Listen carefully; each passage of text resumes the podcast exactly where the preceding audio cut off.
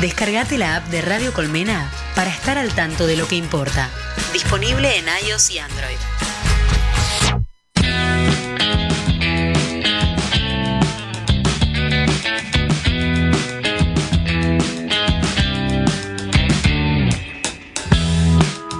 Cuánto de libertad, cuánto de límite, la solución, cuánto el problema, cuánto de certeza, cuánto de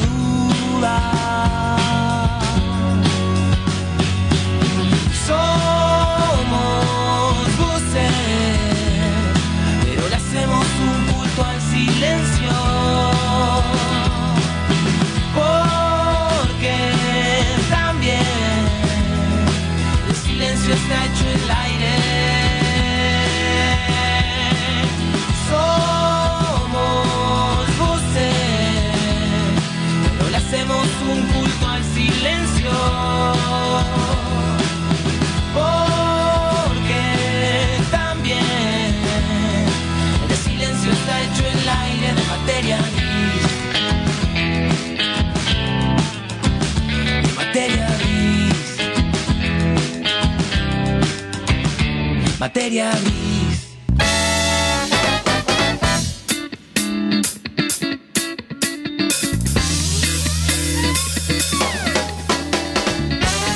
Buenas tardes, mis amigos. Bienvenidos al programa número 239 y decimocuarto de la octava temporada de Materia Gris. En este agradable, debo decir, día jueves 8 de julio de 2021, siendo exactamente las 18 horas 3 minutos en la ciudad autónoma de Buenos Aires. Y con una temperatura, estimo, debe estar merodeando, me animo a elucubrar, los 17 grados aproximadamente. Se ha ido, se ha retirado el frío polar y aquí estamos nosotros. Eh, ustedes saben que estamos nosotros porque justamente algunas personas pesimistas suelen manifestar que es mejor estar solo que mal acompañado, pero nosotros estamos y estamos juntos y por eso podemos decir de manera abierta y manifiesta que es mucho mejor estar bien acompañado que solo y yo estoy extraordinariamente acompañado por una mujer que se ha renovado en su look y siempre le queda mejor. Una mujer a quien cuando la saludás puede generar que se te rompan los anillos. Así funcionan las cosas. Eh, una mujer que es historietista y publicista, eh, que, y en el pasado ella deseaba ser mona y ahora quiere ser pájaro. Fíjate vos cómo son las cosas de esta mujer que no para de evolucionar. En una mano trae su globo impinchable y el poder del optimismo y en la otra la pluma con la que escribe y escribirá la historia presente y futura de Materia Gris. Hablo de ella, las manos de este programa. Camila Levato, bienvenida. ¿Cómo te quiero, Jonathan Indigo? ¿Cómo le va? Eh, me Muy encantó lo de. no me hago cargo de lo que, de, de que hago romper anillos. Ay, no, me quiero morir. ¿Podemos contar lo que Contémosle a la gente, contémosle a la gente qué sucedió mientras aprovecho justamente para darle la bienvenida a Lula, los pulmones de materia gris, el aire de este programa es puro y límpido gracias a ella. Lo que no es tan límpido ahora es su anillo. ¿Cómo, cómo pasó esto? Cuéntenme, por favor. Lula, Hola, ¿qué tal? Eh, Bienvenida. no, hola, ¿cómo están? Qué lindo que Muy te queda bien. el pelo, Cami. Esto Ay, es gracias. Muy antirradial, pero hay que decirlo. Eh. Nada, yo estaba ahí, entró Cami al Zoom y la saludé, agité la mano como con ganas y se me partió el anillo, chicos, y salió volando. Y nada, no sé, nunca me había pasado, pero bueno, tengo un amigo que está haciendo joyería, así que se lo voy a dar. pasemos el chivo, pasemos el chivo del amigo que está haciendo joyería. Aprovechemos. No tengo- Porque esto puede pasar en cualquier momento, gente. ¿eh? Puedes estar saludando a alguien y se te puede romper un anillo. Dijo nunca nadie. No tengo muy bien el chivo, sé que hace en colegiales, ahí a la vuelta de la estación de colegiales, pero después lo puedo traer el chivo y le voy a dar mi anillo para que me lo arregle, porque amo mi anillo. Nada, es muy Mirá lindo, le, le contamos a los oyentes que es un anillo muy lindo. tiene y una me piedra, apena. una ágata. ¿Cómo? Tiene una piedra, que creo que es una ágata, y lo tengo hace dos años más o menos, tipo, ¿no? Te entendí, tiene una piedra y una, tiene una piedra y una gata. Y yo dije, ah, no veo un carajo. Tenía una gata acá, gata. ¿viste? Estaría re bueno, la verdad, que haya un gatito. Me encantaría. Pero bueno, Eso fue todo, Johnny. No, no hay mucho Fíjate más. vos los efectos de la llegada de Cami a, a este programa. Eh, vos decías que no es radial, pero algo ra- irradia justamente, Cami, cuando la ves y explotan los anillos. Eh, por eso, eh, yo te preguntaría, Cami, qué hecho extraordinario viviste la última semana, pero acabás de hacer explotar un anillo. Así que, ¿Viste? eh, Sí, pero yo te traigo información fresca, fresca del momento. todo el tiempo cosas nuevas. Quiero saber si, además de romper anillos, eventos extraordinarios de tu última semana, ¿cuáles viviste y podés compartir? Bueno, me cambié el look. Eh, Te quiero con- decir, yo sé, yo sé que siempre te digo lo mismo.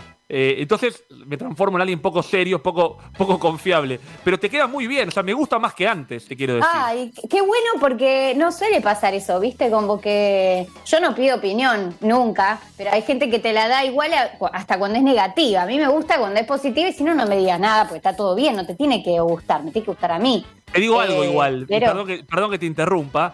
No, yo nunca no. te diría que no me gusta, eso es cierto. Ya lo No sé. Pero tampoco te diría que me gusta más que antes si No, fuera mentira, lo sé. digamos. Pero, pero lo conozco, Jonathan Indy. Usted no tiene que aclararme nada porque lo sé. Sé que Bien. es así.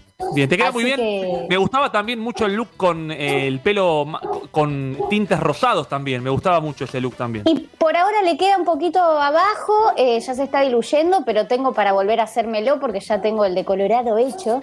Así que el peluquero que lo amamos, que le mandamos un beso a Mati de Tokio Peluquería, me dio el polvito para que si yo quería me lo volviera a hacer eh, y me explicó todo, así que si quiero me lo, me- si quiero vuelvo, vuelvo al rosa, que me encanta. Qué, Bien. linda, qué lindo esa gente generosa, ¿no? Que te da, te da el secreto. Te dice, mira, ponele 10, 10 gramos de tomillo, ¿no? Y te, te tira, te tira la- el dato clave, ¿no? Ese dato que, que algunos dicen que es el amor, no es el amor, es el tomillo y que define el asunto.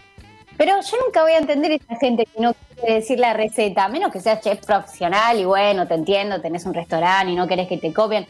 Pero dale, estás haciendo un bizcochuelito de vainilla, sin de menospreciar, el bizcochuelito fue con amor, no fue peyorativo. Amo el bizcochuelo. Estás haciendo un bizcochuelo, no me digas que, ay no, tiene un ingrediente secreto. Nah, dale, decime cómo hiciste el bizcochuelo, media pila, hay que compartir.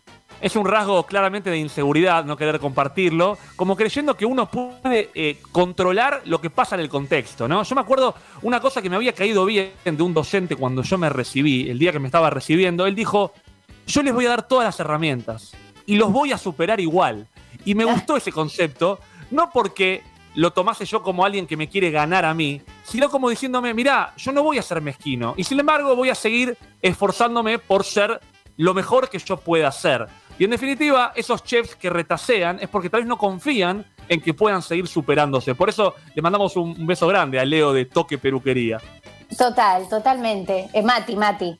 Eh, Mati, perdón, Mati. No, no, no, por favor, por las dudas, ¿viste? Eh, pero sí sabes que me hiciste acordar que cuando di el año pasado talleres de historieta fue algo que dije, pero ¿hasta qué punto cuento cómo la hago? Porque después capaz los alumnos hacen otra, o sea, hacen lo mismo que yo y no me. y después dije, no, o sea, cada uno tiene como su propio universo, incluso para escribir, su propia vida, sus experiencias, las cosas que te importan, tus intereses, todo. Eh, hay que darlo todo, hay que darlo todo y ojalá que te superen, que vengan gente más talentosa y, y que la rompan toda, ¿o no? Sin dudas que sí. Y te digo algo para ser justo. Yo no sé si que me superen, pero que me obliguen a superarme a mí mismo, ¿no? Mal. Me acuerdo en oportunidades de, de- de compañeros de laburo. Yo me, me voy a jactar de algo porque es verdad, porque es un hecho real. Eh, yo he eh, propuesto para trabajos donde yo estaba a amigos muy capacitados. Y alguna que otra persona me dijo, pero ¿no sentís que te puede llegar a opacar? Y yo dije, mirá, yo no controlo las variables. Es un amigo, necesita laburar, y qué mejor que recomendar a alguien que vale la pena, porque la verdad que recomendar a alguien que no sirve en lo que puede hacer, me deja mal parado a mí. Eh, y en definitiva eso, creo que, y acá de esto sí me jacto, no me- hay cosas de las que no me jacto, pero de esto sí, creo que es un rasgo de seguridad saber que, primero, no, hay, hay una capacidad limitada de controlar las cosas. En definitiva, puedo yo no traer a alguien y puede venir otra persona y superarme ampliamente. Y como eso no es controlable, bienvenidos sean mis amigos a trabajar conmigo. Mal, sobre todo si son amigues, olvídate, amigues siempre, siempre hay que agitar, siempre. Siempre, siempre bienvenidos. Viste, Cami, que yo te, te presenté hoy eh, utilizando una mención a, a tu libro, 30 son mejores, hablando de que vos, eh, y pensando en tu evolución, ahora cambia tu pelo, pero también vas cambiando vos. eh, Sí. que des- leí y, y vi también ilustrado este deseo inicial de ser mona, que deseabas ser mona, pero que ahora querés convertirte en pájaro. Quiero preguntarte un poco sobre eso. ¿Qué implicaba el, el- este concepto, si querés, de desear ser mona en algún momento? ¿Qué implica ser para vos un mono o una mona? Uy, qué bien esa pregunta. Algo muy íntimo te voy a contar. Bueno, Eh, yo so- me considero coqueta, pero hasta ahí. No soy una mina que se dedica al cuerpo y a no, ni en pedo. Te miras las uñas, nunca las tengo ni, ni bien pintadas, o sea, no. Y en algún momento de mi vida, sobre todo cuando empecé eh, a mm, trabajar en publicidad, en la parte de creatividad, el 98, me atrevo a decir, por ciento, al menos en las agencias en las que yo transité, en las que estuve, eh, eran varones. mira Y vos. había, sí. Y había como un cierto, eh, como que no te podías vestir, eh, como, como un cierto prejuicio y estereotipo absoluto sobre cómo debía ser una creativa, ¿no? Como que la creativa tenía que eh, ponerse una camisa a cuadros, este, ser un poco más rea, eh, como que tratar de ser un poco, como aflorar tu, lu- tu lugar más masculino como para encajar. Eso pasa un montón. Claro, y en- entiendo que sobre los hombres no corría ninguna restricción por eh, de vestimenta. Por supuesto que no. Entonces ahí eh, yo tuve un tema eh, en el que reflexioné un montón, que decía, pero ¿hasta qué punto me estoy vistiendo como se me canta a mí? Y hasta qué punto, bueno, ni hablar de si te ponías un escote, todas las cosas que decían porque te pusiste un escote, ah, entonces vas a presentar una idea y te pones así para que te la prueben más fácil. Bueno, así te puedo hablar media hora y reflexionaba mucho sobre eso y también sobre el tiempo que le llegué a dedicar en algún momento de mi vida a, eh, eh, y pongo muchas comillas, la gente no lo puede ver, pero sí lo puede escuchar, así que hago la aclaración, a ponerme linda o a ponerme de alguna manera que yo pensaba que era la correcta. Y la verdad no tenía ganas, capaz tenía más ganas de, en vez de estar haciendo ejercicio más allá de lo saludable, ¿no? Por una cuestión estética tenía ganas de leer, o tenía ganas de ver una serie, o tenía ganas... Entonces como que a medida que fui creciendo, todas esas dudas y esos quilombos que tenía con respecto a cómo me tengo que vestir o cómo tengo que estar para determinado lu- lugar, este eh, grupo de gente y demás, me la fui, me la fui sacando por la otra versión que es la de la del pájaro, ¿no? Como tratando de, de ser un poco más libre en eso y decir, si un día tengo ganas, me tiro todo encima, si un día no tengo ganas, no me tiro nada encima, no le tengo que dar explicaciones a nadie, hago lo que se me cante, lo que tengo ganas en el momento, eh, y uno se tiene que gustar a uno mismo. Es lo único que, que importa, que sé que suena frase cliché, pero es una realidad. Estamos de acuerdo en eso eh, y entiendo entonces el concepto de estar mona, pero qué interesante esto de que en realidad tal vez no era un deseo tuyo. Vos decías, yo quería estar coqueta, pero en realidad tal vez había un contexto que te obligaba a eso, o que te pedía eso, que te requería eso. eh, y está bueno entender en realidad que no está mal querer verse bien o querer verse estéticamente agradable en la medida que uno sea el que decida y elija eso y no Total. aceptado por el contexto, ¿no? Esa es la clave, totalmente. Como, bueno, qué sé yo, por supuesto que en algunos ámbitos, qué sé yo, tenés una reunión o una entrevista como tuve hoy, tenés que estar vestido de una manera, no vas a clavarte ojotas hawaianas y, y un top que se te vea el arito del ombligo, porque son así, son estructuras y bueno, tenemos que convivir con esas estructuras. Pero no de, de vestirte o dejar de vestirte de determinada manera para encajar eh, y nada, que nos tiene que chupar bastante más un ovario. Igual te está toda la parte oscura que ojalá fuera tan simple como decir, bueno, listo, me pongo una pollera, salgo en culo y no me importa nada porque después te enfrentás con una realidad muy violenta y misógina que llegás a la esquina y ya te dijeron 30 cosas. Pero bueno, hacia allá vamos. Ojalá, yo estoy notando un, breve cambio, un breve, un, un pequeño cambio eh, al respecto. Puede ser, que- que puede, ser que, así. puede ser que haya un cambio. A mí me pasa que siento que en simultáneo se dan las dos cosas, ¿no? Como un poco que se pregona la, la libertad individual y el poder decidir qué es lo que queremos nosotros y que podamos fluir tal como somos, pero en simultáneo, casi en paralelo, eh, también se pregona desde el sistema, porque siempre es el sistema que de alguna manera nos, nos domina, aunque querramos combatirlo, se pregona el no poder pensar de verdad, no poder tener tiempo real para tomar decisiones propias, ¿no? Es decir, el mismo sistema que nos propone ser fluidos y libres y sueltos, no nos da un segundo de respiro. Cada día sentimos tener menor cantidad de tiempo. Vos hablabas de, del, pájaro como concepción de la libertad, porque uno se imagina al pájaro volando, ¿no? Y el vuelo como concepto de libertad. Vaya uno a saber si los pájaros se sienten libres. eh, en lo que se- en lo que seguro que los pájaros son más libres que nosotros es que no tienen celular, por ejemplo. Oh, totalmente. Y no se tiene que tomar un bondi ni depender de que te llegue el horario del subte. Eh, ojo, ¿eh? Ojo. Hay libertad en eso, hay libertad en eso. No tienen que ir a Ezeiza para tomarse un vuelo y esperar, hacer el embarque, ¿no? Ni DNI tiene que presentar el pájaro.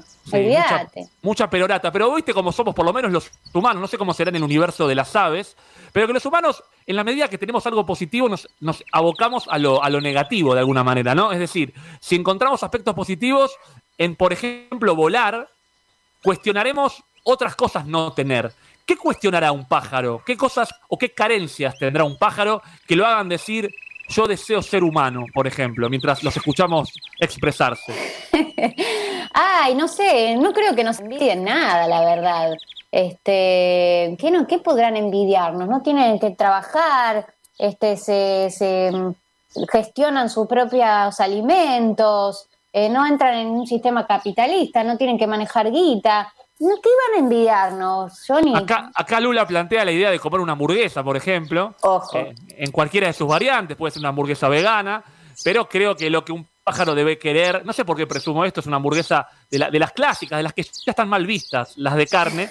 Eh, igual le mando un abrazo a todos los pájaros que están escuchando, pueden poner me gusta en la página de Materia Gris, pero digo, los pájaros están más libres respecto a no estar conectados todo el tiempo con el teléfono. Eh, yo te contaba esto que me hizo reír bastante, de un, no sé si es un meme, tanto hemos hablado de los memes últimamente, inclusive vos en tus últimas historietas hablando de memes, eh, de una madre que le decía a su hijo, o a alguien en realidad, eh, comen con el teléfono, cagan con el teléfono, duermen con el teléfono, pero no atienden cuando llamamos, ¿no? Eh, es que el teléfono hoy por hoy, lo último que es, es teléfono, en definitiva. Olvídate, hasta te despertás con el teléfono, todo, toda tu vida pasa por el teléfono. Igual, Jonathan Indigo, me estoy dando cuenta que usted contó su eh, hecho extraordinario de esta semana. No lo voy a Ah, dejar pasar tan fácil. No, es verdad que sí, ahora no lo puedo mostrar, pero me he vacunado, Cami Camila, y te Ah, quiero preguntar. Sí, tengo la AstraZeneca en mi brazo derecho, lo cual la tengo en el brazo derecho y la tengo en el cuerpo, te quiero decir, porque la he sentido. Me ha, me ha impactado, como a todos, esta vacuna británica que me ha tenido con algo de fiebre, eh, creo, que he bajado tafirol mediante, mediante el paracetamol, eh, alguna ligera molestia en el brazo, todo manejable, porque viste que también eh, nos mal predisponen cuando nos dicen que la vamos a pasar mal, no la pasé mal, eh, pero sí se siente en el cuerpo, igual lo celebro, eh, celebro sentirlo, eh, porque en definitiva significa que mi cuerpo se está defendiendo, ¿no? Que está diciendo, che, hay un agente externo y te voy a defender, eh, y el agente externo ya está haciendo amigo mío y me empiezo a sentir mejor, te quiero decir. Ah, qué bueno. Me alegro mucho, amigo. ¿Vos te Este, anotaste?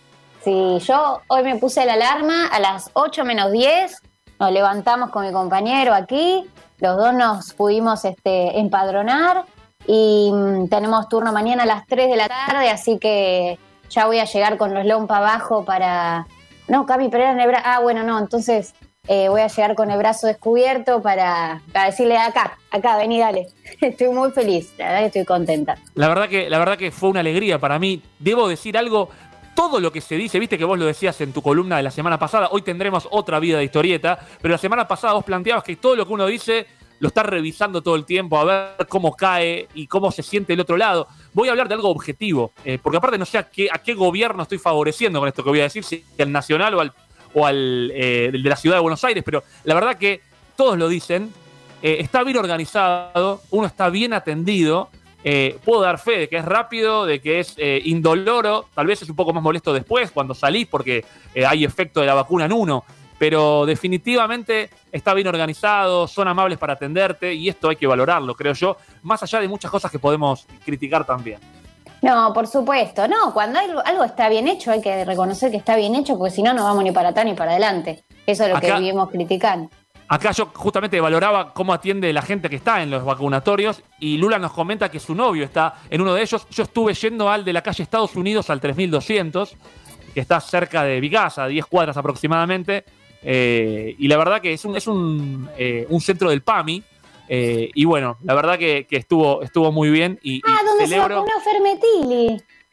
Mirá vos, mirá vos. ¿Qué Gachi, nos? Gachi, novio, eres el novio. Justo Tenemos- vi que decían que se había vacunado en Estados Unidos y yo dije, ¿cómo? como que se me había caído una ídola, la verdad. Y, y no, después Estados Unidos y... Ah, dije, ok, ok, te bancamos, Fer, te bancamos. Mirá Claro, lo que claro. es, como salí con... Después digo que no hay que juzgar, pero soy la primera en juzgar, por supuesto. Claro, yo somos aclaro- pura contradicción.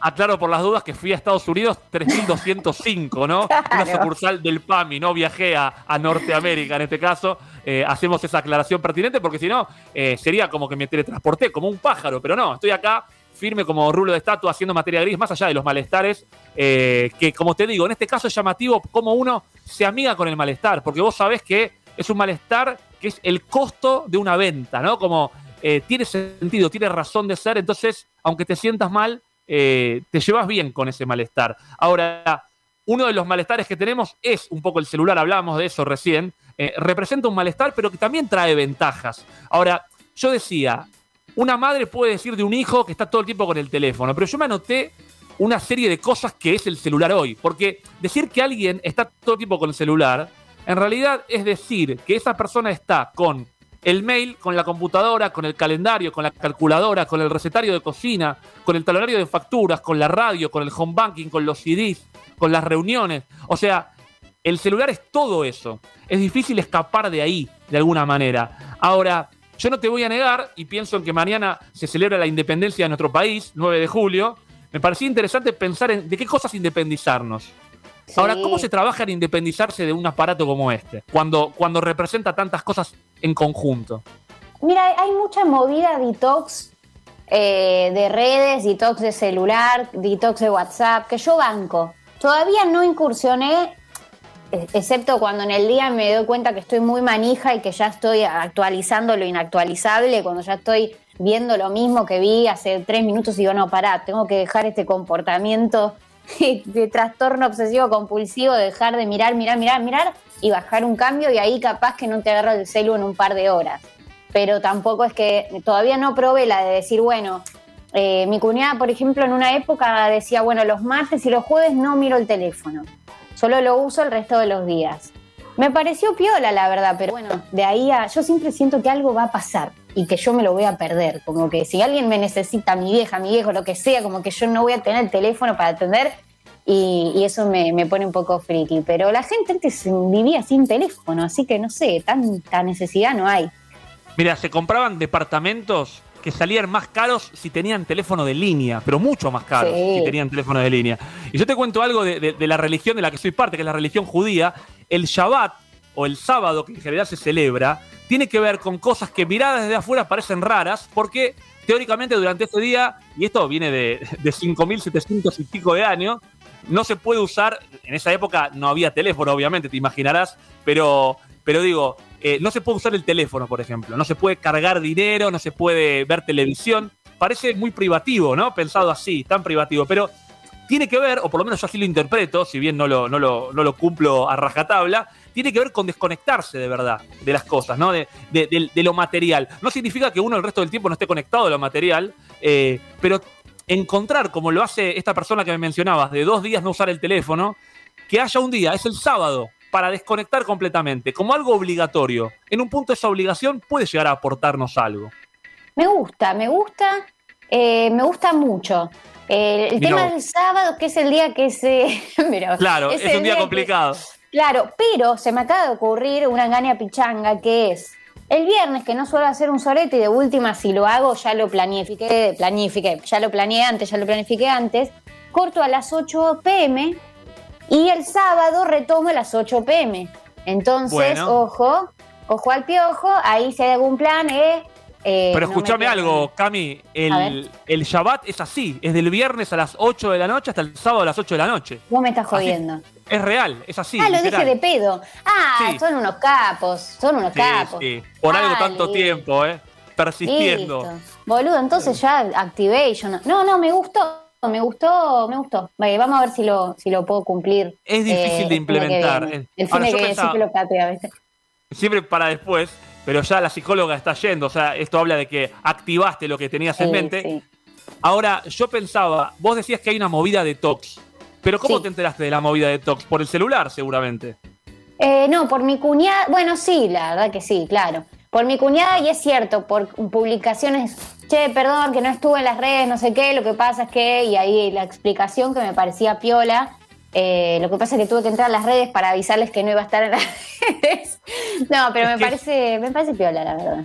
Es que es, in- es inevitable en un punto. Eh, yo vi una publicación de un Instagramer que no voy a mencionar y que no sos vos, eh, diciendo en casi 30 historias que iba a dejar de conectarse a las redes. No lo dejó, no lo dejó de hacer, pero me daba una ternura y una impotencia, eh, ¿no? La red a ese nivel, y esto es lo que digo, lo que me, lo que me agota es, yo, yo entiendo que ahora todo funciona por ahí y que mi viejo no se puede atender en el PAMI si no manda una receta por mail o por WhatsApp y queda desnudo ante la situación, porque no contar con esta herramienta es quedar desnudo. Entonces, no podemos de verdad independizarnos por completo. El tema es cómo equilibramos y le damos utilidad a lo que es útil y podemos descartar lo que nos, nos enferma un poco la cabeza. Y por eso te decía antes, lo que me agota o lo que me hace ruido es un sistema que pregona la libertad individual, la fluidez y el ser nosotros, pero que no nos da respiro jamás.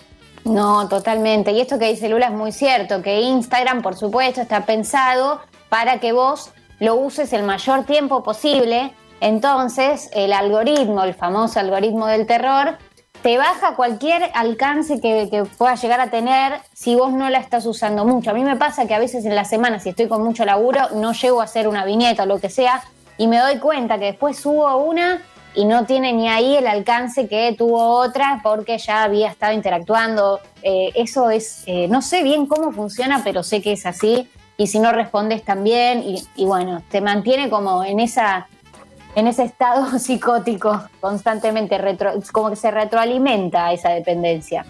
estúpido y sensual mundo moderno en el que nos movemos, así son las cosas y así Cami Camila, Cami Levato en realidad, ya no Cami Camila en este contexto. Quiero preguntarte a vos para que lo pienses y para que invitemos al oyente y a la oyente a responder a la consigna del día de hoy respecto a de qué cosas querés independizarte, celebrando a nuestra manera el Día de la Independencia que llega mañana 9 de julio. Queremos saber de qué cosas querés independizarte, a dónde se comunica la gente, mi querida Cami, para contarnos justamente esto. Nos pueden contar a nuestra cuenta de Instagram Materia Gris o a nuestras cuentas particulares arroba el contador que cuenta o arroba Cami Camila In. Te quiero contar que me parece que mi querida y amada ya a esta altura perra, Loli Espiraca, quiere expresarse, pero lo hace ladrando. Eh, me metieron el perro, me dijeron que no ladraba y no sabés lo que está ladrando esta hermosa perra, así que vida. seguramente aprovecharé la tanda para, para darle libertad a ella, para que se independice de lo que la esté molestando, porque creo que quiere responder a la consigna. Ahora, sí te quiero decir que si a mí me preguntases qué imagen o qué sonido representa la libertad, yo cre- creo que sería una canción de Loli Molina. Y la imagen lindo. es un bosque lleno, pero lleno de pájaros blancos. Genial de libertad y Loli Molina sonando en materia gris.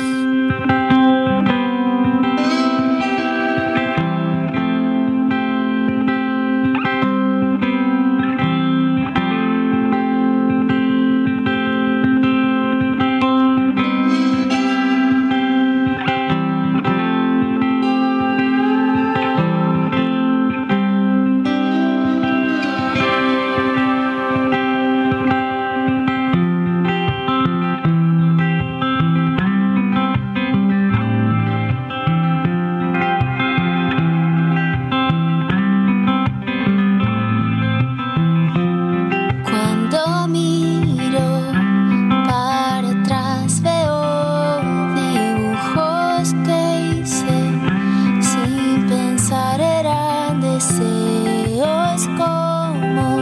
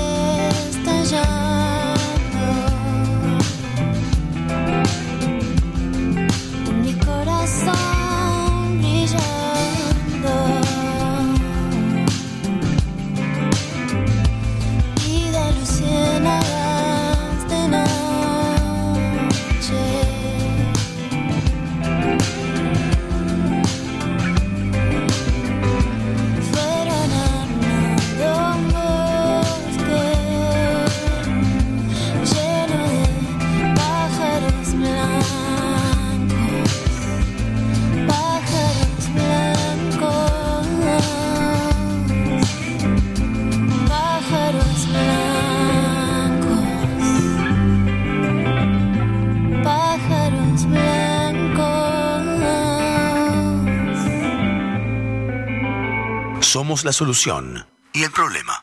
Materia Gris Radio. Hasta las 20. Solo por Radio Colmena. El dial se jubiló. Radio Colmena. Colmena. Cultura en expansión. Ya conoce sus canciones. Ahora conoce a sus mascotas. Amor Animal. Un show original de Colmena. Los ídolos del indie nos invitan a conocer su compañía más preciada. Sus mascotas. Amor Animal. Un show original de Colmena. Temporada 1 disponible en nuestro canal de YouTube, Radio Colmena. Descargate la app de Radio Colmena y llévanos en tu bolsillo siempre. Disponible en iOS y Android.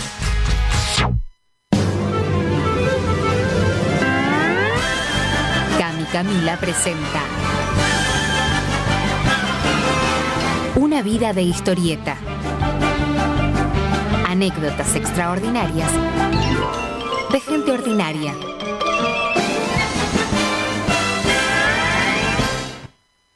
Hoy presentamos ¿Qué rollo? Ya había probado todo y sin embargo seguía despertándome varias veces en la noche con la frente transpirada y el olfato que me decía algo se está prendiendo fuego en la ciudad y si te levantás de la cama podés salvar al mundo, pero tiene que ser ahora. En cuanto abría los ojos la adrenalina en los músculos me quería despierta, activa, enérgica, pero en el pecho sentía como si una bota pesada me estuviera hundiendo en el colchón. Es la pandemia, es la crisis económica, estás estancada, en casa todo bien, es la ansiedad, amea, estamos todos en la misma, hay que bajar un cambio. Quienes me conocían intentaban encontrarme explicaciones lógicas, pero a mí no me sonaba ninguna, o me sonaban todas, pero no una en particular. Mi psicóloga terminaba cada sesión con un bueno, ya vamos a ir desentramando, ¿eh? Es por ahí. Y confiaba en su criterio, pero yo no tenía tiempo de ir desentramando. ¿Cuánto se tarda en desentramar? Quería encontrar la respuesta en Google. Yo solo necesitaba ocho horas sin interrupciones para poder dormir. En internet encontré terapias de todo tipo y las probé todas. Tomé de tilo, salí a correr, hice todos los ejercicios de respiración, me fumé uno, intenté seguir una clase de yoga en un vivo de Instagram y me di un baño de inmersión con sales del Himalaya. Aunque anda a chequear de dónde son las sales, ¿no? Seguro me cagaron y por eso no hizo efecto, pensaba.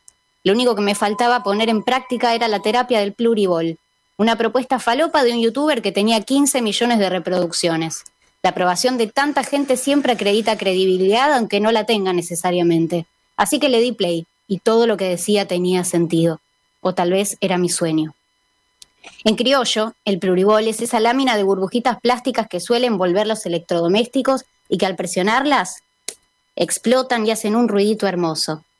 Se utiliza para la protección y embalaje de diversos artículos y también es un gran desestresante ya que presionar esas cápsulas con los dedos genera placer y ayuda a liberar la tensión.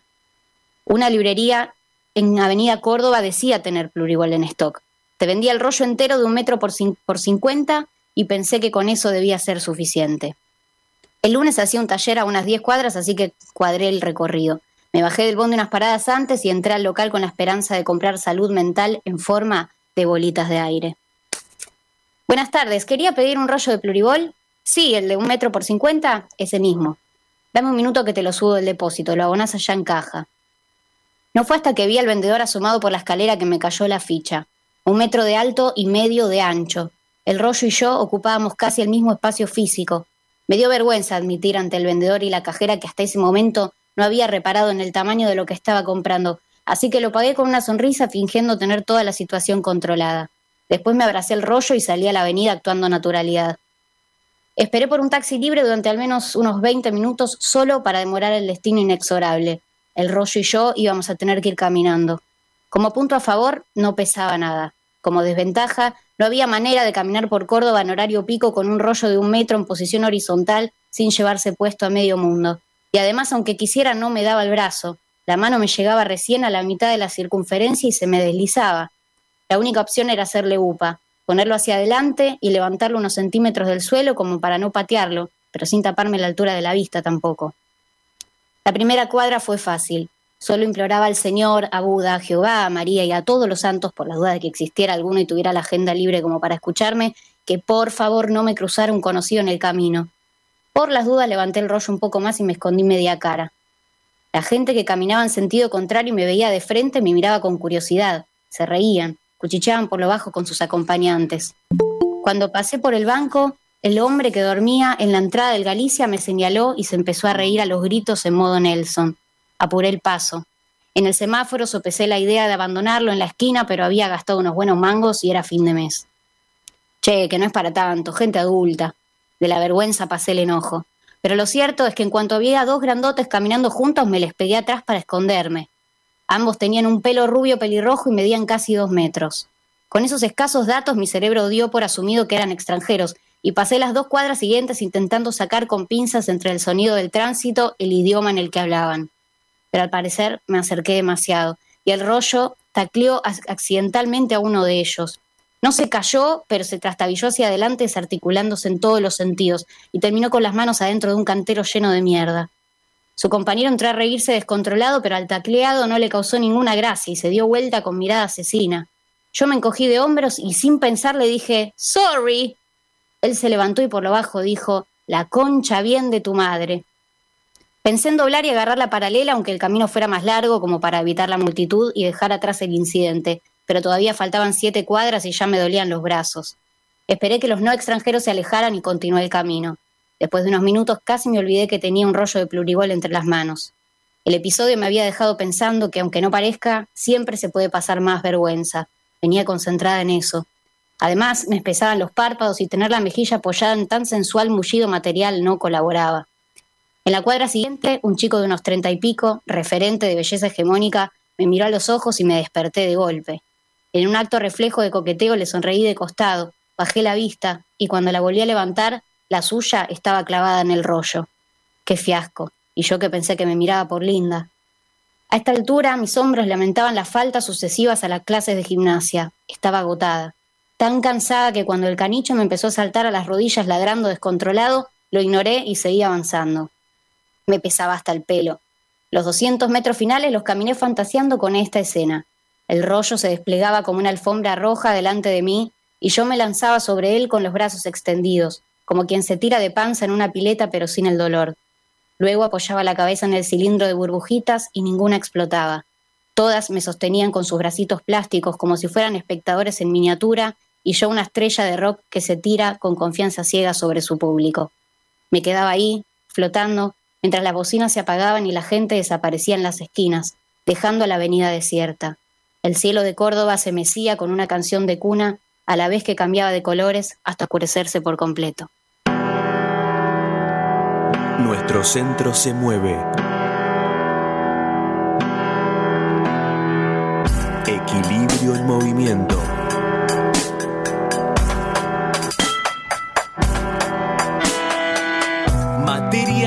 Radio. Octava temporada. Jueves de 18 a 20 horas por Colmena.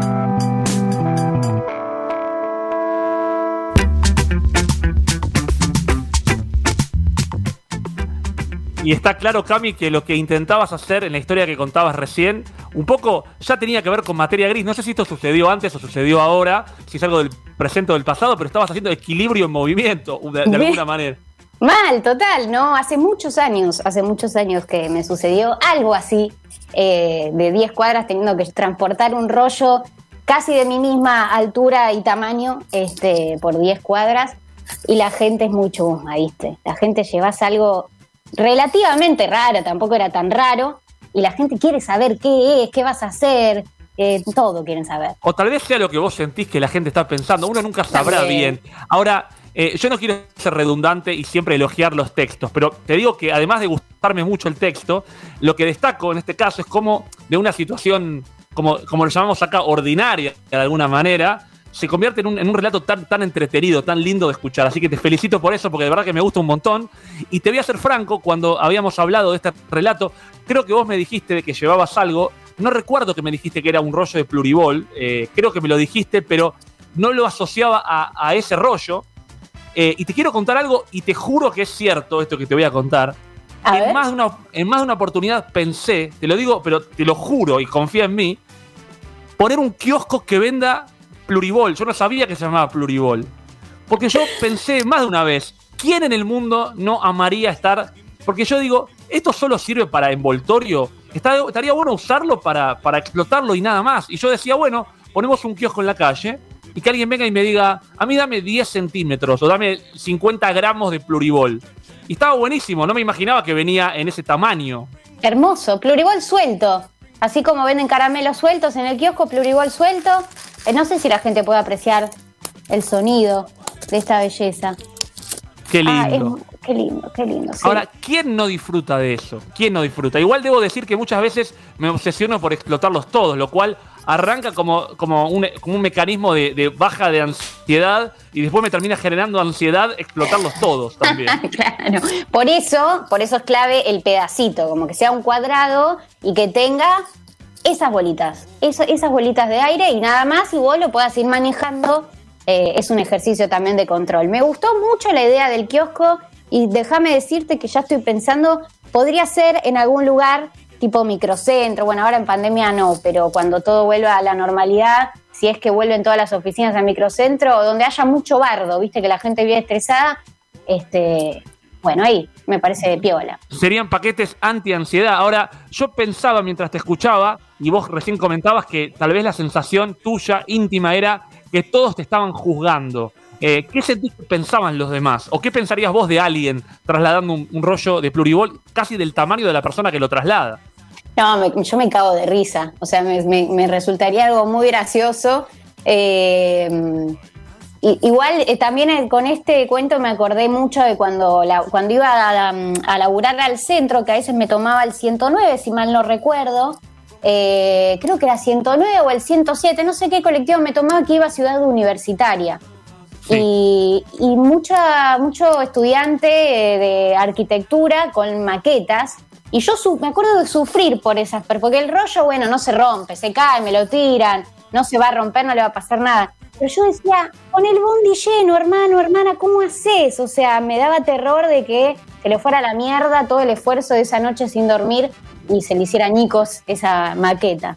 Qué gran palabra, anicos. Eh, a mí, a- así, de, así de, de obsesivo como soy, incluso hasta me incomodaba estar con la mochila en el bondi, sintiendo que iba a golpear a alguien en mis movimientos. Por encima, un hombre grandote como yo, o alto como yo, en realidad no sé si tan grandote, eh, me sentía como un poco incómodo de, de moverme en esos espacios. Imagínate con un rollo de pluribol. Ahora, esto que vos contabas me hace acordar mucho a una anécdota personal, eh, donde el- te voy a decir algo que te recomiendo que nunca hagas. Si vas a comprarte un colchón en alguna oportunidad de dos plazas y tu casa está a una cuadra y si acaso crees que podés trasladarlo, te digo algo, no, no podés. O si podés terminás exhausto o exhausta. Yo fui con, con mi socio, con Julio, a quien le mando un abrazo. Esto data de hace 6, 7 años. eh, y compré un colchón para mi casa en, colegiales. eh, y estaba muy ansioso por tener el colchón en mi nueva casa. Estaba muy ansioso. Y me dijeron los vendedores que en ese momento no estaba quien hacía los traslados. Y yo quería el colchón en mi casa. Entonces opté por decir, tranquilo, yo lo llevo. Era cruzar la croce. Terminé destruido, destrozado, arruinado. eh, y éramos dos trasladándolo. Pesaba quilates ese, ese colchón. Cruzamos la calle arrastrándolo. Por suerte tenía un envoltorio. eh, estábamos los dos intentando meterlo en el, en el ascensor. No entró en el ascensor. No. Tuvimos que subirlo dos pisos. eh, tratando de evitar los golpes con el techo, con el piso. Fue realmente desgarrador. Y cuando llegamos, no te voy a contar lo que me dijo Julio, pero tiene que ver con que. No, no te lo voy a contar porque ya siento que no, no amerita, pero te lo voy a contar off the record. eh, Off respecto, respecto a la utilización de ese colchón posterior, ¿no? Eh, No. Lo, que, lo que sí agradecimos, lo que sí agradecimos es que eh, no, no iba a vivir en un séptimo piso, vivía en un segundo, así que hubo solamente que subir dos.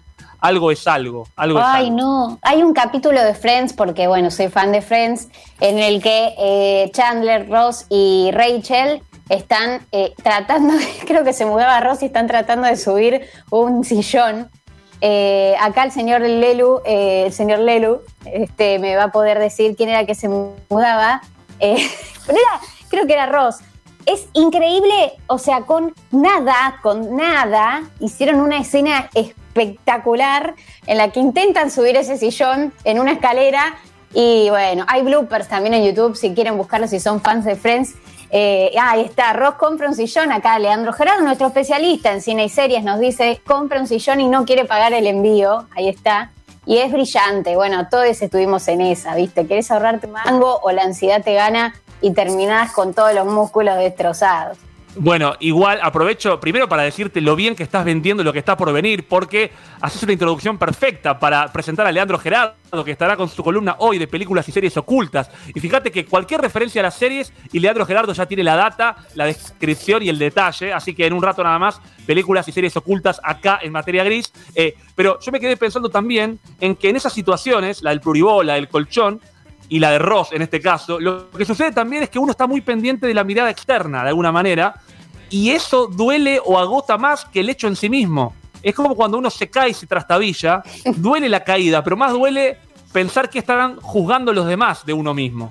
Yo ahí me ato los cordones.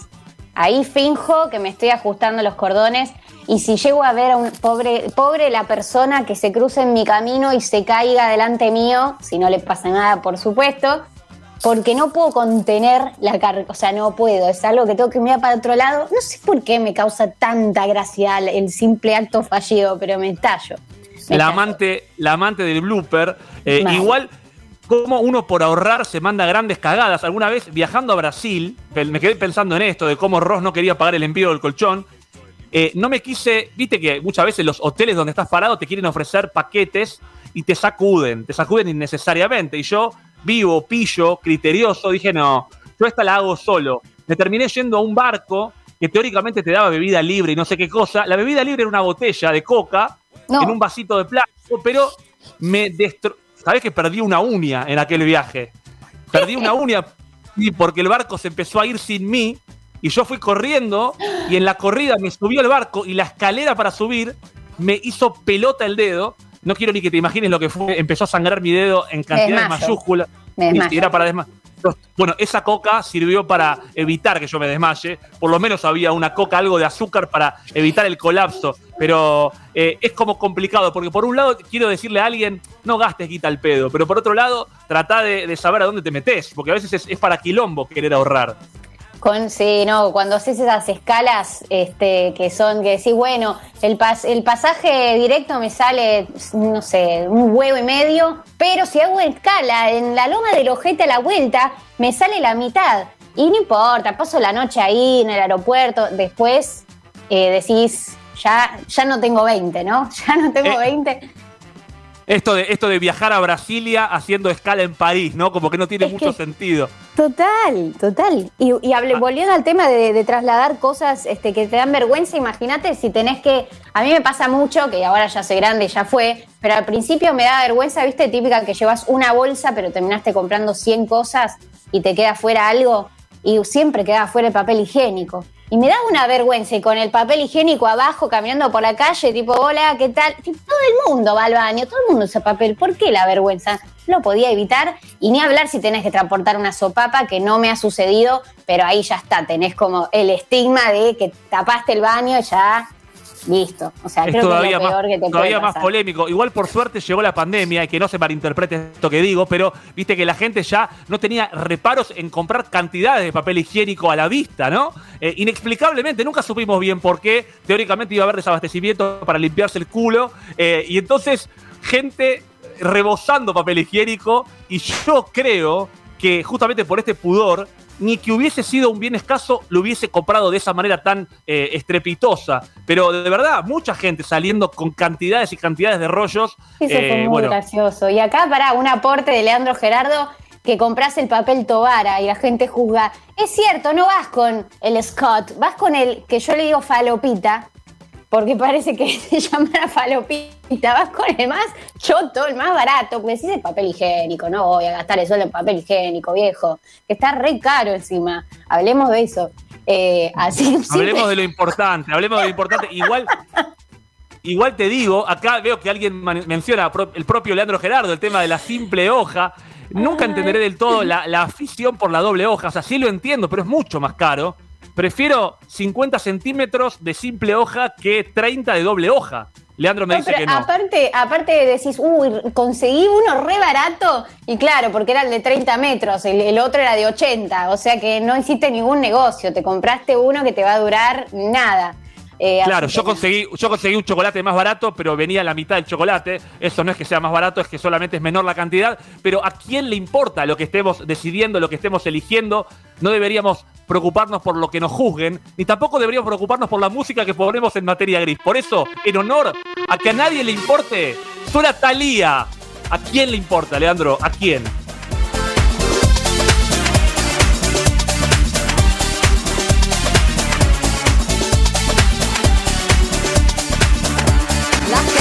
Señala, me apunta con el dedo, susurra mis espaldas y a mí me importa un bledo. ¿Qué más me da si soy distinta a ellos? No soy de nadie, no tengo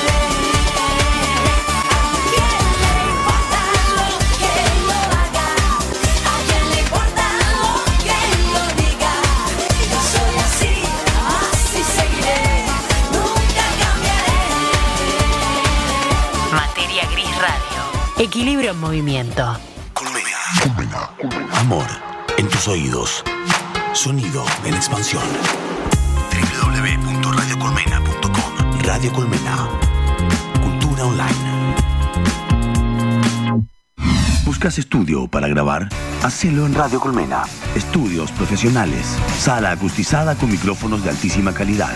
Operador de mesa. Servicios de edición. Graba en Radio Colmena. Podcast. Comercial. Voiceover. Alquila nuestro estudio.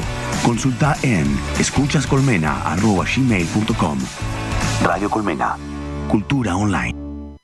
Escuchanos en tu celular. Descarga la app de Radio Colmena y estaremos en tu bolsillo por siempre. Somos 40% de construcción, 60% construcción. Materia Gris Radio. Construyendo nuestra deconstrucción.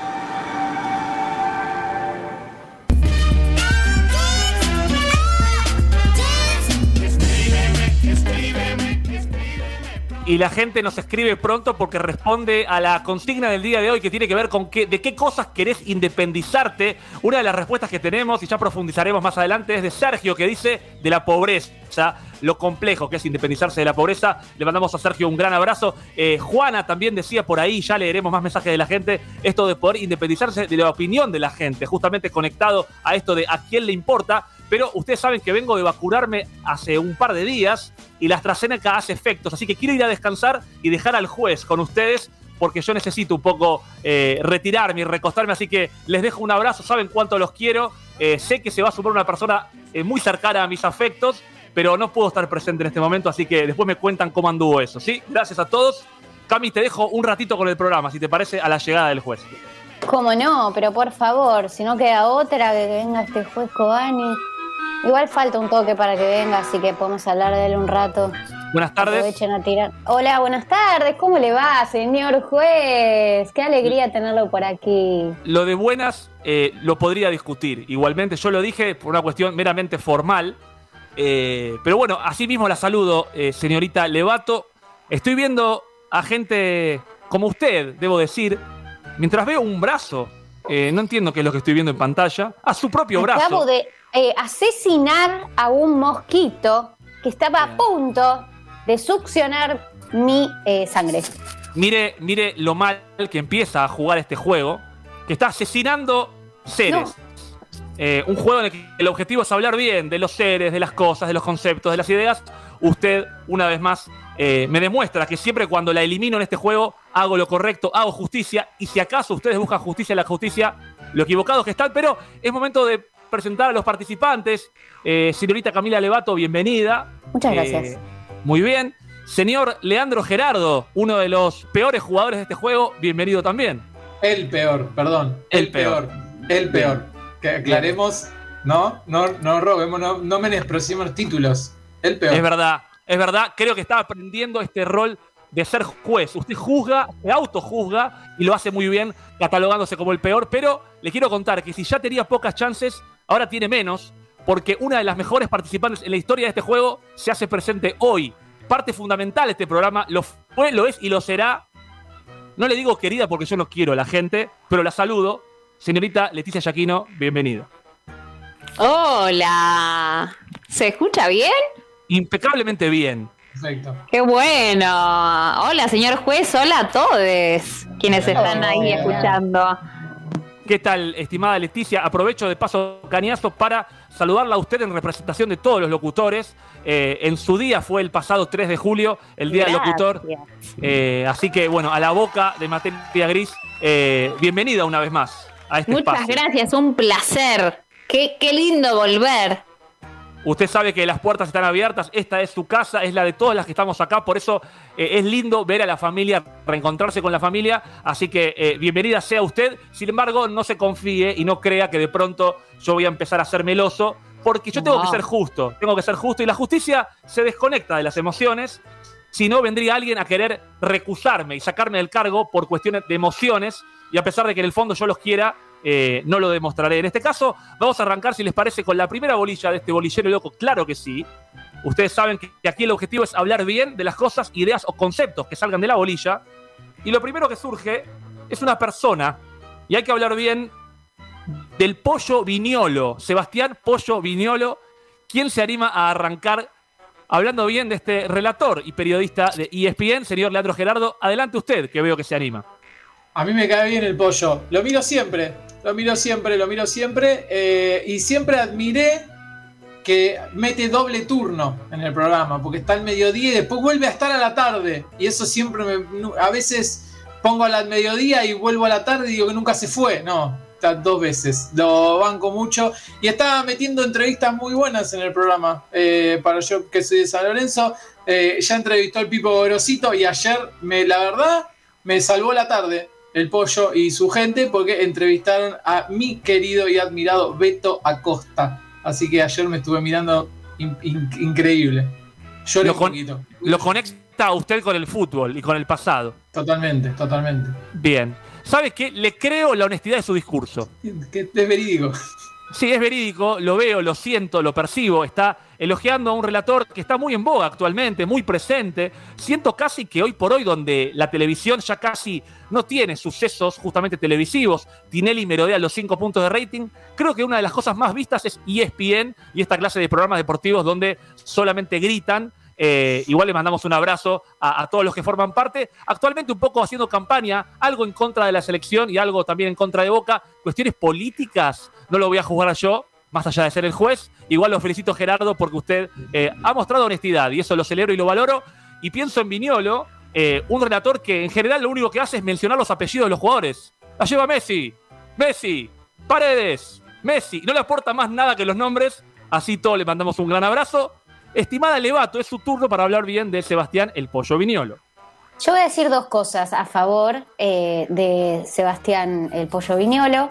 Una es que ha logrado tinelear el espectáculo periodístico deportivo eh, que no se ha visto en otros periodistas. Y por otra parte, es decir, ha hecho un show de eso. Y por otra parte, se eh, afirma como hincha de All Boys. Y esas son dos cosas a destacar.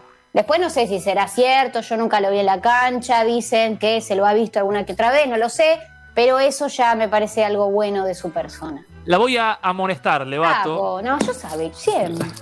La voy a amonestar. Primero porque yo ya la conozco a usted un poco. Usted ha participado de este juego y no ha hablado muy bien de Marcelo Tinelli. Y acá habla de tinelear como una virtud, cuando yo entiendo que lo entiende como un defecto. Eh, por lo tanto, habla mal de Viñolo y habla mal de Tinelli, o sea, duplica, mata insectos, asesina y lo verbaliza a los animales o seres vivos que la rodean. Eh, y no quiero profundizar porque ¿por qué ser de All Boys sería un mérito? Además, eh, ¿tiene réplica? ¿Quiere replicar lo que estoy diciendo? Porque es un club de barrio, porque es un Bien. club de barrio y con todo el amor que le tengo y, que, y con el perdón de los oyentes a los que sean de All Boys, eh, ha tenido pocos años en primera, entonces eso lo hace como más pasión todavía. Y él, y él dice que es de All Boys, todo- todos sabemos que también es bostero, Además, pero... jugó, eh, el Rey Sol Marquesi en el Uruguay, escuchame, ¿qué querés? Escuchame una cosa, yo me acuerdo de papá. pasar por la cancha y estaban todos los del canal ahí. eh, así que bueno, Bueno, Esa- ¿sabes esa qué, Levato? sí. Levato, nada. Lo lamento en el Oh, alma. No alcanzó el bar. amarilla. No alcanzó el bar para justificar sus argumentos. Turno de la estimada Yaquino. Adelante. Bueno, yo debo reconocer que no lo conozco tanto como profesional. Ya empezamos, ¿eh? no, no, no, pero soy sincera, porque no consumo mucho fútbol, pero eh, lo que sí destaco de, de este señor Pollo Viñolo es que le queda bien la barba, pero también le queda bien sin barba. Y no es un dato menor, porque yo personalmente creo que la barba suma mucho. Pero ojo al piojo que no cualquiera sin barba es fachero. Ojo al piojo, ojo a la liendre, dijo alguna vez una locutora y conductora. Eh, ¿Sabes qué? Se la, A mí me Se la- parece que... se la voy a tomar. Se la voy a tomar. Eh, si bien lados, ¿no? Como- de alguna forma esto tiene que ver con un juicio personal, es su juicio personal. Pero Lo es que no me como para convence. todos los gustos un poco. Un poco con Sí. pelo, otro poco sin pelo, ¿no? Lo que, no- lo que no me convence es esta relación con el aspecto hegemónico de la belleza, ¿no? Esto de gustar, de que es lindo. ¿Sabes qué? Amonestada. Amonestada igual. Oh. Porque se está centrando. Mire, le iba a valorar. No, espere que lo pienso. No, el bar le saca la amarilla porque estoy pensando las, las situaciones. No, no, espere. Leandro, El, el panquequismo que se, acaba, Gerardo. que se acaba de ver en el aire. Gerardo. Creo que acabamos de batir un récord Guinness del panquequismo más rápido en Gerardo. la radiofonía argentina. Gerardo, dígame, porque acá pasa algo muy habitual cuando se cuestiona la justicia. Se cuestiona por la cara. Y yo sé que usted, yo no, no le genero afecto, sé que no me quiere, pero le voy a argumentar y vas a ver que tengo razón. El elemento polémico era el aspecto hegemónico de su argumento, pero también demuestra que sabe jugar. Se fue a otro elemento, a otro aspecto, a otra situación. No se puso a hablar de cómo relata, sino de cuestiones asociadas a la barba. Y eso a mí me convence, y usted lo sabe desde el principio, y más usted que tiene bastante barba. Si Además quiero- quiero decir una cosa, sin ir más lejos, el señor no es la barba del programa. Así es, así es. Por eso que no panquequee usted, Gerardo, y quiero decirle a pesar de que es la barba del programa, que en general yo he sentido, en mi caso personal, por no considerarme lo agraciado que usted destaca en el pollo viñolo, que la barba ha sido siempre un elemento para taparme, o para cubrirme, ¿no? Me tapa la cara y desde ese lugar, al verse menos de mí, puedo sobresalir. Pero aspectos que hacen a trabajar en terapia, ¿no? Bien. Y dicho Si- esto, Si hay algún psicólogo escuchando, te- podemos meter algún canje. por suerte, cerca. por suerte se fue a trabajar eh, la psicóloga de turno. Y digo esto y continuamos con la siguiente palabra de este bolillero loco. Actualmente, Levato, usted está en el peor momento, la cuerda floja, pero puede en esta oportunidad dar vuelta la cuestión hablando bien de los insultos. Hay que hablar bien de los insultos, Levato, es su turno. Los insultos son catárticos y están subestimados. Porque se dice mala palabra, ¿cuáles son las palabras buenas? ¿Cuáles son las palabras malas? Acá estamos en materia gris y materia gris es equilibrio, en movimiento, le chupa las medias en instante. Eh, entonces van con, van con mucho los insultos eh, en ciertos ámbitos. Y eso es Le voy a decir algo, le voy a decir algo. Es una muestra clara de honestidad, porque usted es bastante boca sucia. Ya lo ha cuestionado su madre, creo. Incluso, eh, no sé quién más lo ha dicho. Usted prueba con hechos que usted eh, le da valor al insulto, porque lo desarrolla, lo manifiesta, lo expresa, lo verbaliza. Es más, usted hasta lo sobreestima al, al insulto, pero me parece bien. Y sabe qué, le saco la amarilla. Le saco la amarilla porque por fin, por fin está siendo honesta. Y la felicito por eso. No, por favor, Adelante. le, le agradezco. Trate de no extenderse demasiado. Shaquino, su turno. Uy, qué difícil. En este caso, ¿puedo tener como un comodín? Hay comodín para hablar, pero recuerde algo, Shaquino, y es que A ver, sí, si, por favor. si utiliza el comodín no lo puede usar otra vez. Es decir, que si después aparece hablar bien de Adolf Hitler, usted ya gastó el comodín. Claro, Pero complicado. puede usarlo, puede usarlo ahora si quiere. Eh, y a veces yo creo que un buen insulto está bueno.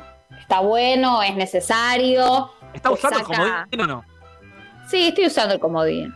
Está hablando bien del hablar, insulto. Voy a hablar bien del insulto, sí, porque a veces es necesario. Perdón, usted No respeta la consigna. Mire, casi que, casi que voy a expulsarla de este juego. ¿Por qué? Porque el juego es hablar bien de las cosas. Usted tiene que hablar bien del insulto, no está usando el comodín, está haciendo lo que tiene que hacer. Ah, claro, no, no, no, tenés razón. Eh, no, tenés razón, no voy a usar el comodín entonces. Bien, bien. ¿Vamos No a pedir un antidoping para Yaquino Sí. después del partido? No, Claro. no, no. No, no, no, no, no, juro. eh, voy a hablar bien del insulto. Es necesario. Hoy, por ejemplo, yo tuve un, un día así como que fue muy necesario usarlo. Me iba a vacunar, después no. Y realmente en todo mi cuerpo necesité expresar un buen insulto para sacarme todo el mal humor. Esto no quiere decir una ofensa a un otro, ¿eh? Yo no sé bien etimológicamente qué quiere decir como la palabra insulto, si quiere decir como una ofensa a otro, pero hoy necesitaba sacarme la porquería que yo tenía dentro y realmente un insulto ayudó, por lo menos a mi situación. Bueno, igual voy a decir algo, no la expulso solamente porque todavía queda un rato para seguir jugando. Y, usted es la invitada especial en esta oportunidad, pero le digo algo. No se acuerda, No, no, no, se acuerda de la regla del juego. Repite bueno, el argumento que dio Levato, porque un poco tiene que ver con la catarsis que usted hizo al, al insultar. Sí, Yo le voy a recordar las reglas. Estoy de acuerdo igual, estoy de acuerdo con Cami, claro. Bueno, pero recuerde las reglas, Yaquino, que tiene que ver con no repetir la virtud que ya mencionó el participante anterior. ¿Usted Bueno, cuántos y- años estuvo en este programa? Dígamelo, cuéntemelo. Siete, ocho, ¿cuánto van ocho? o Van siete? ocho. Bueno, un montón de años. Ocho, porque ahora también, también lo está, Pero, pero, la pandemia hizo estragos, así que vale que yo no recuerde absolutamente nada. bueno, por ese lado la voy a, la voy a salvar y le dejo la amarilla solamente. Bueno. Pero tenga cuidado porque. No, no, no diga bueno como diciendo. Usted no, no, sabe. la acepto, la Bueno, acepto, acepto claro, la y si- amarilla. igual si no la quiere aceptar, la amarilla es suya. Señor Gerardo, le toca a usted el insulto. Hable bien o mal si quiere usar el comodín. No hay nada más lindo que una buena puteada, amigo. No hay nada más lindo que una buena puteada. No lo digo yo tampoco. Lo dice eh, Fontana Rosa. Lo dijo Fontana Rosa que tiene una charla hermosa sobre eso y que justifica eh, que, que la revolución cubana falló porque no saben decir bien mierda. Mire, le voy a decir algo. Ahí, ahí es donde Qué estaba la brillante falencia de la ese video, revolución mírenlo. cubana. Espectacular, esa charla es buenísima eh, y no hay nada más lindo que el insulto, porque el idioma es todo y el- hay que usarlo. Para algo está, hay que usarlo. Le voy a decir algo, Gerardo. Cuando usted cuestionaba un poco mi justicia previa, usted tiene que entender que yo escucho argumentos y me voy moviendo eh, de manera cóncava y convexa mientras lo escucho. Cuando me dijo amigo, eh, me llamó la atención porque usted y yo no somos amigos y dudé en su momento. Después dijo algo bastante poco demostrable, que es el insulto es lo mejor que hay. Usted sabe que ese tipo de manifestación no me ¿Qué es lo mejor que hay? Lo ¿De verdad su, hay. su madre no es mejor que el insulto? No. Bueno, esto habla pésimo de usted, pero como este juego no tiene que ver con hablar de usted, sí voy a tomar el argumento final que da, citando a Fontana Rosa, y sabe qué, lo dejo pasar. Y sigue jugando sin amonestaciones porque el argumento final es bueno, y esto demuestra de mí eh, el carácter de justicia que manejo, y si acaso ustedes buscan justicia en la justicia, lo equivocados que están. Actualmente entonces Shakiro es la única amonestada, Levato y Gerardo siguen sin amarillas porque el VAR los ha ayudado, pero ahora viene difícil la cosa y puede acá Shakino tal vez usar el comodín, tal vez no. Recordemos que usar el comodín es hablar mal de la palabra que surja, en este caso, la policía. Hay que hablar bien de la policía. Y le toca a Shakino arrancar. Eh, bueno, Eh, bueno, es Eh, bueno. la introducción. Bien. no, pienso que, que Perdón, la policía. perdón. Eh, bueno, no. Eh, bueno, no, disculpe. Hasta ahora todo lo que dijo. Sí. Disculpe. Eh, pienso que es una profesión como muchas. Usted, por ejemplo, es juez en este caso. Eh, en todos los casos. eh, bueno, conozco también eh, contadores muy buenos, pero es una, una profesión y quien la ejerce bien es, es muy noble cuidar a la comunidad. Digo, me Bueno. parece que, que está buenísimo. Tengo un amigo que no sé si es eh, amigo en común, si usted también lo conoce, que tenía un hermano que ejercía esta profesión, así que bien, a mí me parece una linda profesión. Yo no lo conozco. Y sabe que venía bien porque lo que yo noté es que usted está dibujando en el aire, básicamente. No, No es una profesión, es una profesión o un oficio, pero termina diciendo que es una linda profesión. Y ahí es donde usted pifia. Porque no le ¿Por qué creo lo que está diciendo. Demuéstreme por qué usted piensa que es una linda profesión. Justifique. Que se ejerza, que se ejerza bien es otra cosa. Ahora, si uno quiere estudiar para cuidar a la comunidad y para que las cosas sean justas, y eh, a mí me parece completamente válido. Bien. Déjeme Es pensar. Déjeme pensar cuál va a ser la tarjeta que voy a aplicar, porque no me convence, le quiero decir, pero qué quiero escuchar. lástima, porque yo lo dije que desde el corazón. Bueno, no le creo, pero como pienso que puede ser No me complicado, conoce, entonces. bueno, no le creo demasiado. La conozco, pero tengo que juzgarla, no me puedo mover por la emoción, sino por lo que veo. Y lo que veo es poco, poco honesto. Sin embargo, para darle chances, quiero escuchar al resto de los participantes a ver si pueden ser un poco mejores que usted en lo vaga que ha sido en su justificación. Estimado, eh, en este caso, Levato, estimada Levato, su turno. La policía tiene grandes uniformes. ¿Alguna vez utilizó eh, un uniforme policial? No le voy a contestar porque estamos en horario de protección al menor. ¿Por qué pero presume que tiene que tener una, una vinculación con lo íntimo? Tal vez quiso salir a la no, calle. yo no hablaba de lo íntimo. ¿Por qué? ¿Usted sí usó en lo íntimo un, un- No se me ocurriría jamás disfrazarme. No me calienta la Yo solamente. el uniforme de policía. Pero Bien. puedo decir que estéticamente eh, es bello. Bien. Bueno, ve, ve Giaquino por qué no la expulsé todavía. Porque el argumento de Levato es peor que el suyo, menos honesto, poco serio. Y entonces ambas quedan amonestadas. Eh, lo lamento, Levato, están empatadas ustedes Era dos. brillante, pero bueno. ¿Qué que era quiere que diga? ¿Qué quiere que diga? ¿Qué querés que diga? ¿Sabe qué? Ya le voy a decir lo que usted quiere, lo que quiero que usted diga, pero es turno de Gerardo. A ver si el peor jugador puede levantar la vara de este juego. Y después voy a decir otra cosa que tal vez me haga levantar la amarilla. A ver, piénselo, piénselo. Gerardo, su turno. No, que eh, la policía, la policía nos dio uno- un, un género muy lindo para el cine y las series, que es los policiales. Espectacular. Películas. Bien, Gerardo. Muchísimas películas. Series, mirá. CSI, Criminal Minds, eh, Chicago PD, y así podemos seguir 25 años. Starkey Hatch, míticas. o Igual sea, les pido eh, por favor, no sigamos 20 5.0, 25 Y años. así podemos seguir miles de millones de años. Hermoso, es un hermoso género eh, para ver. El, Mire, le voy, le voy a decir algo, le voy a decir algo. No quisiera seguir miles de millones de años con esto que está diciendo, pero sí lo voy a felicitar una vez más, Gerardo, porque sigue desmarcándose, sigue aprendiendo, me demuestra que el haberlo exigido lo convierte en alguien mejor, en alguien superior, en alguien que hoy demuestra que aprendió a jugar, que logra desmarcarse de la idea básica de la policía y querer criticarla, y se conecta con su fuero más íntimo, el que lo conecta con las series, con las películas, con la columna que viene a continuación de este juego, que es series y películas ocultas. Lo felicito, Gerardo. Gracias. De verdad lo felicito. Muchas gracias. Por favor. Tengo Por algo favor. que me va a sacar la amarilla. A ver. Le- Shakira, usted también piense, ¿eh? Sí. Kino ha hecho grandes viñetas sobre eh, la policía. Bueno, con Mafalda. eh, Iba a decir Brooklyn Nine-Nine, pero bueno, después lo Mire. asocié a mi fuero íntimo, porque le gusta Yo- el fuero íntimo. Yo sé, Levato, yo sé, Levato, que usted de verdad quiere a Kino, eh, en ese sentido, pero no, me- no me quiera seducir con emociones, va- emociones básicas, porque me está hablando de que la policía no sé qué cosa, que la... No me, no me cuenta cuál es esa historieta, no me cuenta cuál es, no me muestra cuál es. Y Sobre yo la no sé, represión, pero no me acuerdo lo que decía Bien. Mafalda. Algo sobre el, el palo ese que El- tienen, que no recuerdo. el, palito para- para a abollar bollar ideas. ideas. Ahí está. Por, ven Bien. por qué los amo.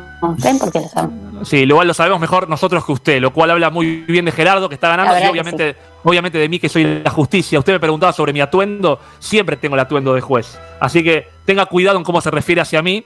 Eh, no le saco la amarilla de ninguna manera. Y cuídese de lo que viene. Última bolilla. En este caso hay que hablar de sacar el pendrive del modo seguro. Hay que hablar bien de sacar el pendrive del modo seguro. Eh, Gerardo, su turno. Voy a usar el comodín. Bien, me gusta que lo use acá, ¿eh? Porque como dice usa para cosas importantes, no se usa. Sacar el pendrive en modo seguro es de cagón. Acá el pendrive se pone pim, puse el pendrive. Uh, ya está, tuki, saco el pendrive, papá. ¿Qué modo se- El modo seguro es una fantasía de la tecnología. No, acá Aguarde. Lula, me di- acá Lula me dice que me lleno de virus, pero no, pero no pagué lo mismo. ¿Qué? ¿Qué? Porque le pongo el modo seguro, que el virus desaparece. Si el virus ya está, ya está, ya está. Eh, Se pone, se saca, se usa, se tira, se compra uno nuevo. Listo. ¿Qué tanta Mire. vuelta? ¿Sabes qué? Venía bien porque usó el comodín. Yo quiero escucharle igual a la especialista que es Lula. Lula tiene abierto su micrófono. Usted es la que maneja eso, así que bien sabe que tiene abierto su micrófono para, para explicarle a Gerardo por qué está equivocado. Eh, bueno, yo a mí me pasó que, que me llené de virus por, por no expulsarlo de forma segura. Eh, y a partir de ahí siempre lo saco de forma segura porque todos los archivos que tenía en el, en el pendrive se me generaron accesos directos y no podía abrirlos y tuve que recurrir a un profesor de la facultad que me lo arregló y a partir de ese día nunca más eh, lo hice y la verdad es que lo recomiendo por las dudas porque después si lo volvés a poner en tu computadora capaz que le, llena, le, llegás, le haces llegar un virus y no sé. Yo Igual usted está convencida de que, de que eso. Está, che- Claro. Ahora, porque ella usó el pendrive. Lo sacó, de- o sea que en un momento ella era medio tiro al aire. Ella, de, ah, pongo saco, pongo saco. Y yo cuando estaba... Pero si usted, cuando- tenemos la certeza de que si nos retrotra 1.21 gigawatts, vamos a ese momento, sacamos el pendrive de forma segura, ¿el virus estaba o no estaba dentro del Y pendrive? no lo sabemos, nunca. porque Y no lo hice. Capaz que si lo sacaba de forma segura no pasaba, capaz que sí, pero ¿para qué existe si no? ¿No? La forma segura. Porque Dicen que es vez- marketing, marketing, Es ¿para marketing, qué? ¿Pero para es qué? marketing, Para generar sí. un clic en expulsarlo de forma segura. ¿Qué. ¿A qué le cambia a mi- a Microsoft, señor El Microsoft? disquete, el disquete no se extraía de forma segura. El disquete. Igual a mí me dio miedo cuando usted... coso y salía ahí la empanada del disquete y ya está, ya está, ya fue. Esta, taca, Igual- taca. Me da miedo que esto la gente lo escuche descontextualizado y lo escucha a usted decir, entra y sale como si nada. Por favor, protección, siempre protección. Gerardo, todavía no tengo decidido cuál es mi opinión sobre su argumento. Creo que es honesto. Yo no entiendo igual. Perdón, puse un paréntesis. Paréntesis. Cuando uno es el comodín, se supone que está libre de culpa y cargo. Eso es lo que nunca entiendo de este juego. Porque Usted no entendió al este juego. Usa el, co- usa el comodín y después le dice, no, la verdad que no. A mí Perdón, me gusta existe- sacarlo le hago- decir de forma segura. Le hago una pregunta. ¿Hay algún acto que esté ajeno a la justicia, a la aplicación de la justicia? La justicia si- no decide que haya ciertas todos- cosas que no se juzguen. Si todos Así que le pido, no, le pido una cosa. Si todos tenemos cosa. consenso en que la justicia no actúe en determinado momento, sí hay ausencia de la justicia, porque está consensuada la ausencia de la justicia. Entonces ¿Y dice, cuándo se consensuó eso? ¿Cuándo en el- se dijo que.? Bueno, entonces no se confunda.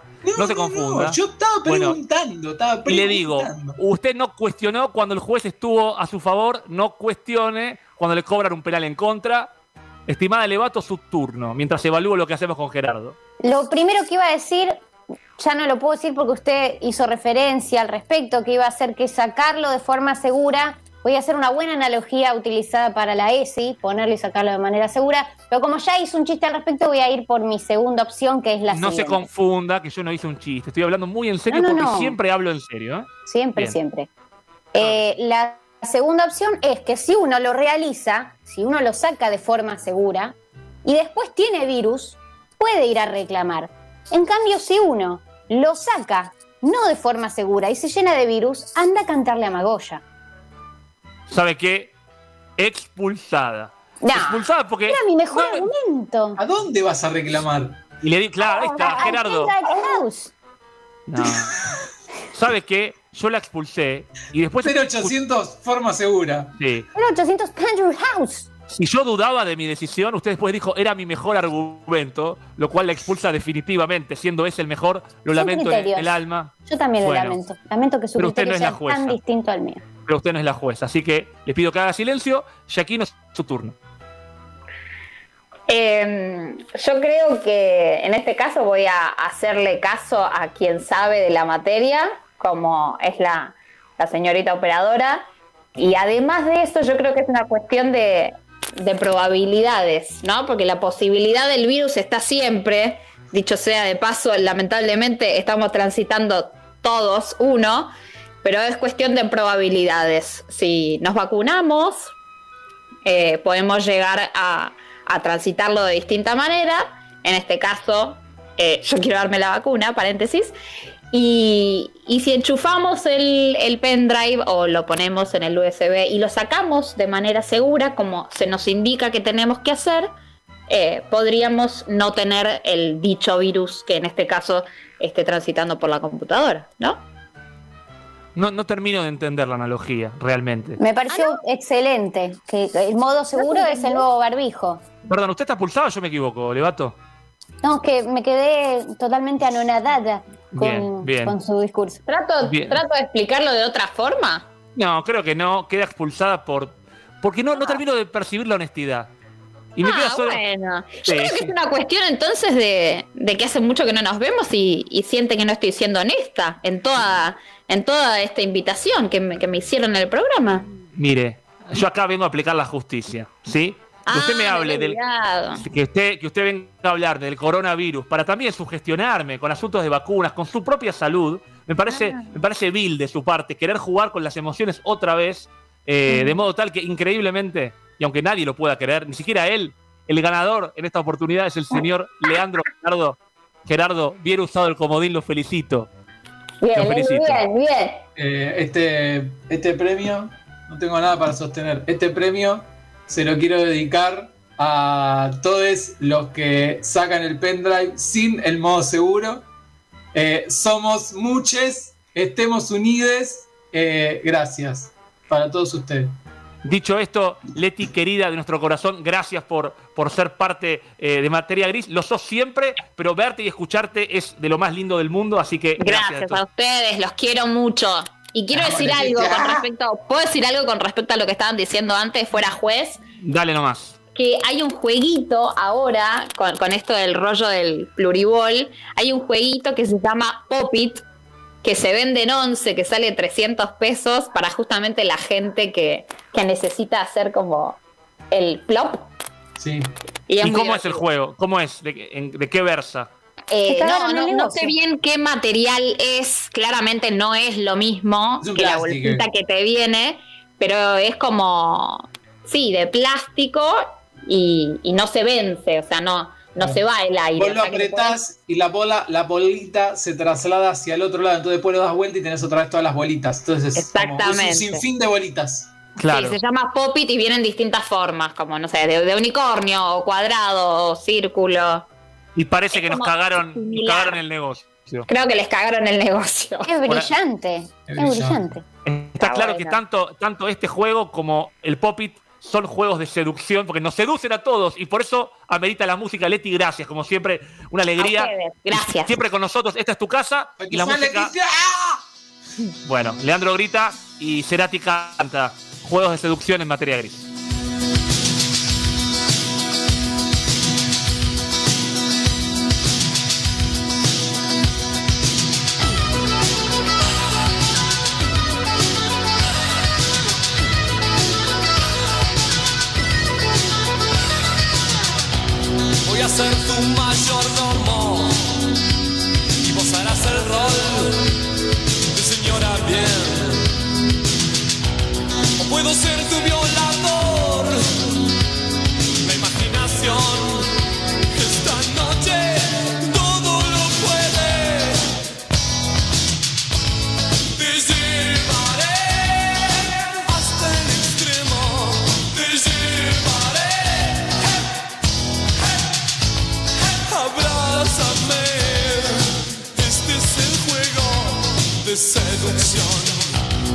Estamos solos en la selva, nadie puede venir a rescatarnos.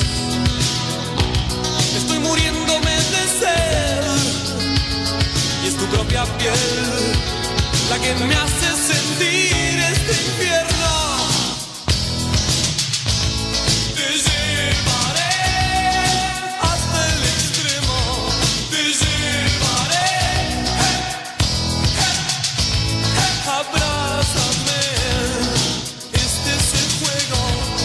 De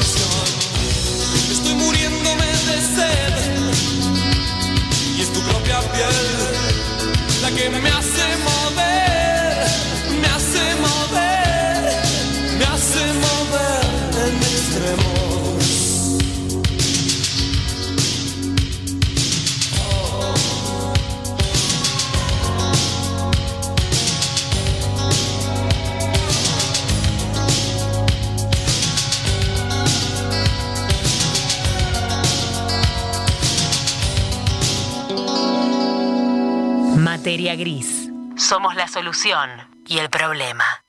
www.radiocolmena.com Colmena, 10 años de cultura independiente. Ya conoce sus canciones. Ahora conoce a sus mascotas. Amor Animal, un show original de Colmena. Los ídolos del indie nos invitan a conocer su compañía más preciada, sus mascotas. Amor Animal, un show original de Colmena. Temporada 1 disponible en nuestro canal de YouTube, Radio Colmena. Descargate la app de Radio Colmena y llévanos en tu bolsillo siempre. Disponible en iOS y Android.